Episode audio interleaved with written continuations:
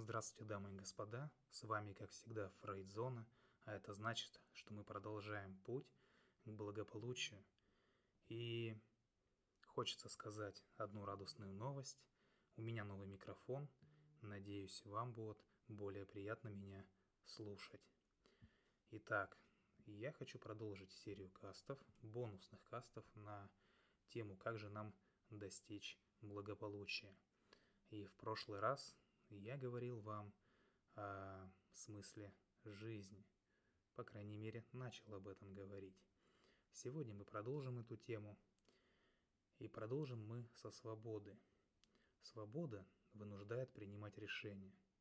Она призывает нас к решению. Типичные способы уклонения от свободы. Какие? Конформистские и тоталитарные. Некая дезориентация, бедствие нашего времени. Она ведет Ведет она к экзистенциальному вакууму и произволу. И в прошлый раз мы говорили о той свободе, которой обладает человек при формировании обстоятельств жизни. Однако свобода – это не только дар, но и обязательство.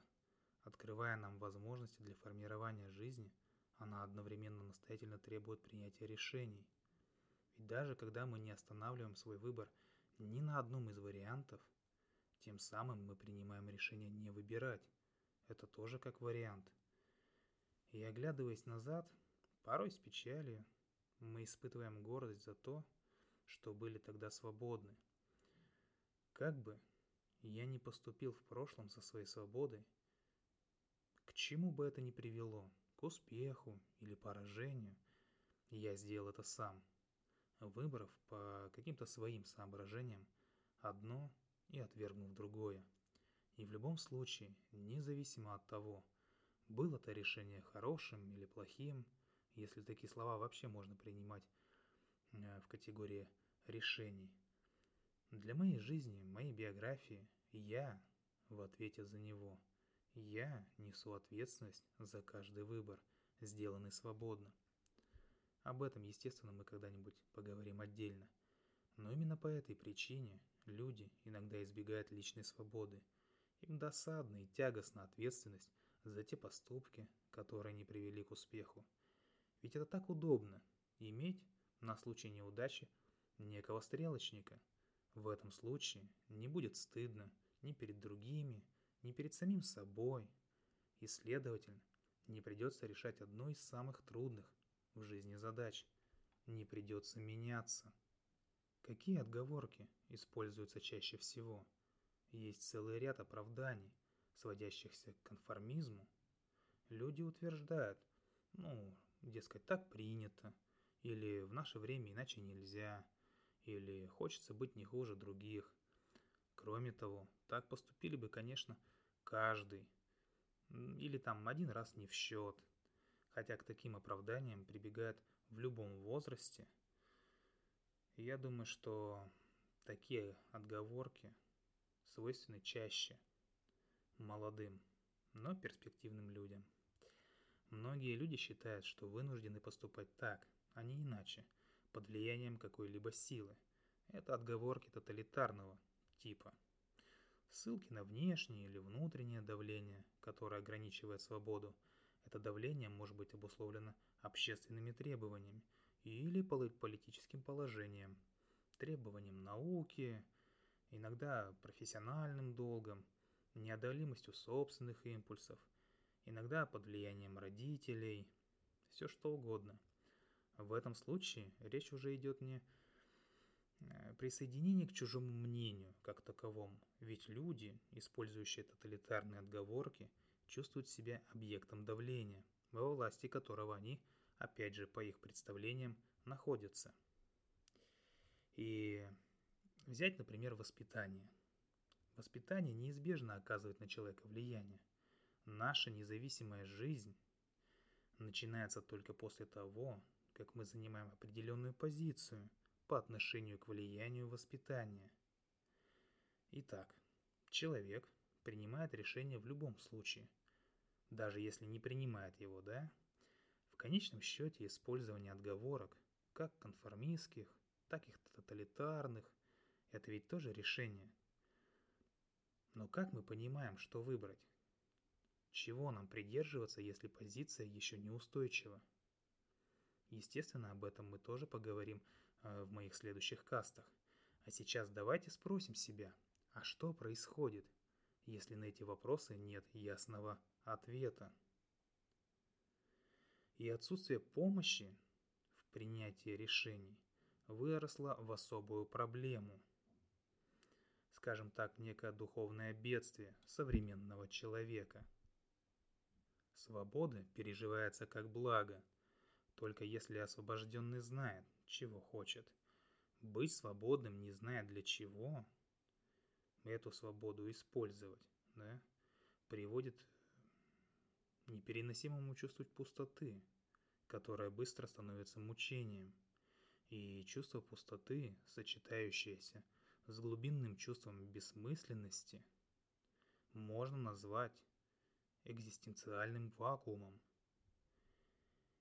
и оба способа поведения, и конформистский, и тоталитарный, проистекают из внутренней потерянности, представляют собой попытку уйти от неудобной необходимости принимать решения.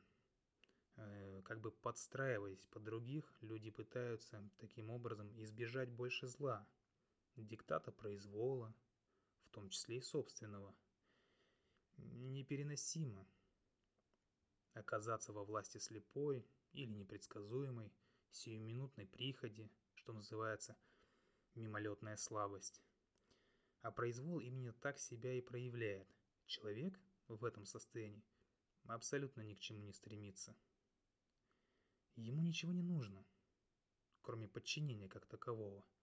Принимая решение, он не признает вопросов «зачем» и «почему», он хватается за все, что случайно подвернулось ему под руку. Тот, кто, повинуясь случайному импульсу, внезапной блаже, тянется ко всему, что пришло в голову, может быть и хотелось бы чего-то другого, но, по большому счету, ему все равно. Отвергает свою свободу просто ради того, чтобы от нее избавиться. Да, свобода может быть обременительной человеку, выбирающему ее Приходится снова и снова искать ориентиры, чтобы не растеряться, не оказаться беспомощным перед необходимостью принимать решения. Для этого нужно совершенствовать, оттачивать свое умение ориентироваться. Поэтому постоянно возникает соблазн отказаться от свободы. Как можно скорее покончить с ней, присоединяясь к решениям других, употребляя алкоголь или отдаваясь на волю случая – Любое решение, принятое просто так и ни к чему не обязывающее, ничего не стоит и ведет только к удовлетворению сиюминутной потребности. Существование человека, живущего по принципу «не все ли равно, что делать?» однообразно и хаотично, и оглядываясь назад, он и не вспомнит о том, что это время было полно возможностей. И если продолжать дальше, то можно обратиться к одному примеру. Представьте себе человека, 35 лет, который внезапно обнаруживает, что его жизнь стала ему тесно. Он чувствовал, что с одной стороны перед ним открывается головокружительная бездна, а с другой громоздится гора, гора нерешенных задач. Гора, которая так велика и крупна, что уже нет никакого смысла что-то начинать, чего-то достигать. Путь между ними давно стал пугающе узким. Теперь к страху прибавилась тревога, сопровождающаяся приливами жара, нарушениями кровообращения, нарушениями пищеварения. В течение дня он мог чувствовать себя подавленным и усталым, жил будто через силу, будто заставляя себя – а ночью его мучила бессонница. Нередко преследовали кошмары, неизменно, например, связанные с экзаменами. Такой человек называет себя неким бродячим псом. Когда-то отчий дом стал для него нехорош, и с тех пор, по его словам, в его жизни не происходило ничего сколько-нибудь замечательного. Вся его жизнь с юности была бегством, бегством от любых настоящих решений. С 20 лет он живет лишь мгновением. Да, он искал краткого облегчения, используя для этого шансы, которые предоставлял ему случай. Экзистенциальный вакуум, внутреннюю пустоту он заглушал разнообразной хаотичной активностью, чтобы поддерживать таким образом иллюзию полноты своей жизни. И такие люди встречаются и сейчас, и здесь, и среди нас. Он никогда не мог ни на что по-настоящему решиться и всегда против чего-то протестовал. Например, получив наследство, он растратил все свои деньги под предлогом «легко пришло, легко и ушло». И я сейчас не о финансовой грамотности, я сейчас о принципах и дивизии его жизни. Он поступал и хотел поступать в разрез с общепринятым. Он не хотел конформизма. Он делал то, чего не делал никто. Он хотел непричастности. Юношей такой человек, он мог вступить в молодежную группу с каким-нибудь примечательным названием, где впервые в жизни найдет пристанище. И позже он нашел опору в лице одного человека, который время от времени зарабатывал спекуляциями на фондовой бирже, чтобы затем длительное время бродяжничать и жить, как и прежде, под девизом «одним днем». Его жизнь определяли другие. За одними он следовал, как в случае э, с тем биржевым брокером, или э, от других он хотел отмежеваться. Он не желал жить как все, не хотел быть связанным с чем-либо. Ему хотелось полной свободы. Решиться на что-то значило для него связать себя. И ему было ясно, что с решением связана ответственность, которой, естественно, он боялся. Такого человека всегда пугает, что взявшись за какое-либо дело, он не справится или, принимая решение, совершит ошибку, упадет в глазах других, в глазах общественности – такой человек испытывал почти болезненный страх перед всем неприятным, и ничто для него не могло быть неприятнее действительности. Он бежал каждый раз от грубой реальности, в мечты о жизни на, в другой стране, на другом континенте. Воображал, какое грандиозное впечатление произойдет на друзей, например, его длительная экспедиция куда-нибудь на Тибет. И такой человек может грезить о кругосветном плавании, заслоняясь от жизни и иллюзий прекрасных переживаний.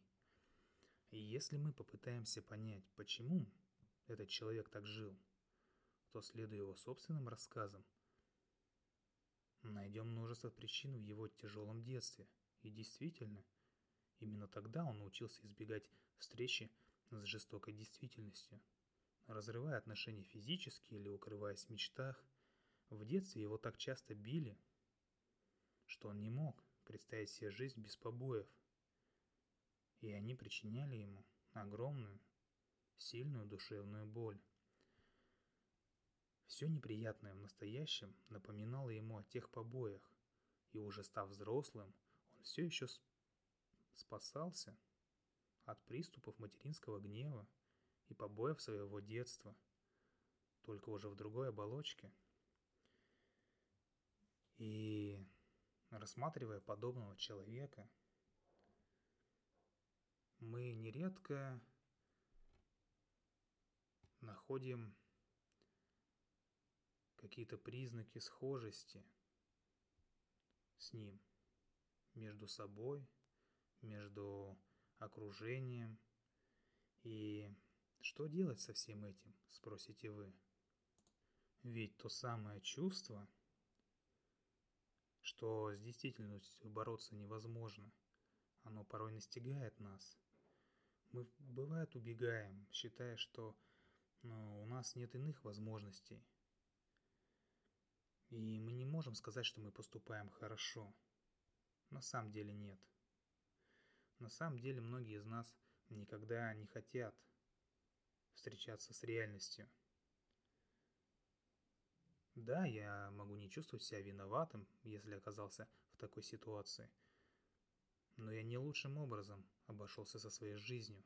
Вот о чем вы должны думать, если эта история впечатлила вас. И точнее не скажешь. Ведь, возвращаясь к молодому человеку, скорее всего, он рано или поздно уловил самую суть проблемы. Всю жизнь он чувствовал себя несвободным в своих решениях. Ему ничего другого и не оставалось, только как подчиниться. Он всегда верил, что у него нет выбора. Действительность была ему враждебна, и он не знал иных способов обхождения с ней, кроме бегства. Нести ответственность за настоящую неудачу или считать себя по-настоящему виновным можно только тогда, когда действуешь свободно. И именно эту мысль я хочу выразить, сказав, что если я в чем-то виноват в своей жизни, то просто не знаю, чем моя вина. И мы можем быть не свободны, потому что не знаем, как можно взаимодействовать с действительностью, вместо того, чтобы скрываться от нее. И жизнь наша порой представляет собой одну сплошную попытку избавиться от несвободы, но чем быстрее мы бежим, тем больше и сильнее вязнем в этой самой несвободе. И в результате мы понимаем только, что бежать – это нехорошо, но мы не представляем порой себе, как, как мы могли достичь своей цели – Итак, а задача наша заключается в том, чтобы продумать, как можно бы противостоять той самой суровой действительности. И разбирая буквально по складам то одно, то другое событие да, из своей жизни, вместе еще раз переживая тяжелые воспоминания и размышляя о том, как бы мы могли выдержать испытания? Мы находим способы и должны находить способы и средства смотреть в лицо неприятностям своей жизни и улаживать их, опираясь на реальность. Мы говорим о том, что никто не хочет совершать серьезных ошибок, но, к несчастью, они все же случаются. Мы обсуждаем, как порой постепенно, шаг за шагом, человек созидает нечто ценное – мы говорим о том, что мы никогда прежде не задавали себе вопроса там, где он действительно нужен. И, наконец, мы говорим об успехе. И в заключении хочется сказать, что теперь вы знаете, что должны заботиться о деле, а не о результате. Мы порой выбираем бегство от того, что реальность постоянно настигает нас – Живем мгновением, однако наши страдания остаются неизменными. И пытаясь спасти те мимолетные, приятные ощущения, мы можем потерять и целый мир. Вот такую мысль я хотел сегодня выразить. Надеюсь, вам каст понравился. Надеюсь, звучание каста вас тоже порадовало. И я хочу напомнить вам, что в описании э, касту будет ссылочка на телеграм-канал, чтобы вы присоединялись к нашей группе, проявляли активность, задавали вопросы, обращались к нашим специалистам для помощи в ваших проблемах, в ваших аспектах жизни. Кроме того, хочу сказать, что полезно иногда играть в некие психологические игры – которые проводят наши специалисты, и офлайн они проводят их, поэтому записывайтесь. Э, в форме игры всегда проще, всегда интереснее, и она быстрее обучит вас нужным паттернам, нужным схемам для управления собственной жизнью. А я с вами прощаюсь, желаю вам всего самого доброго. Пока-пока.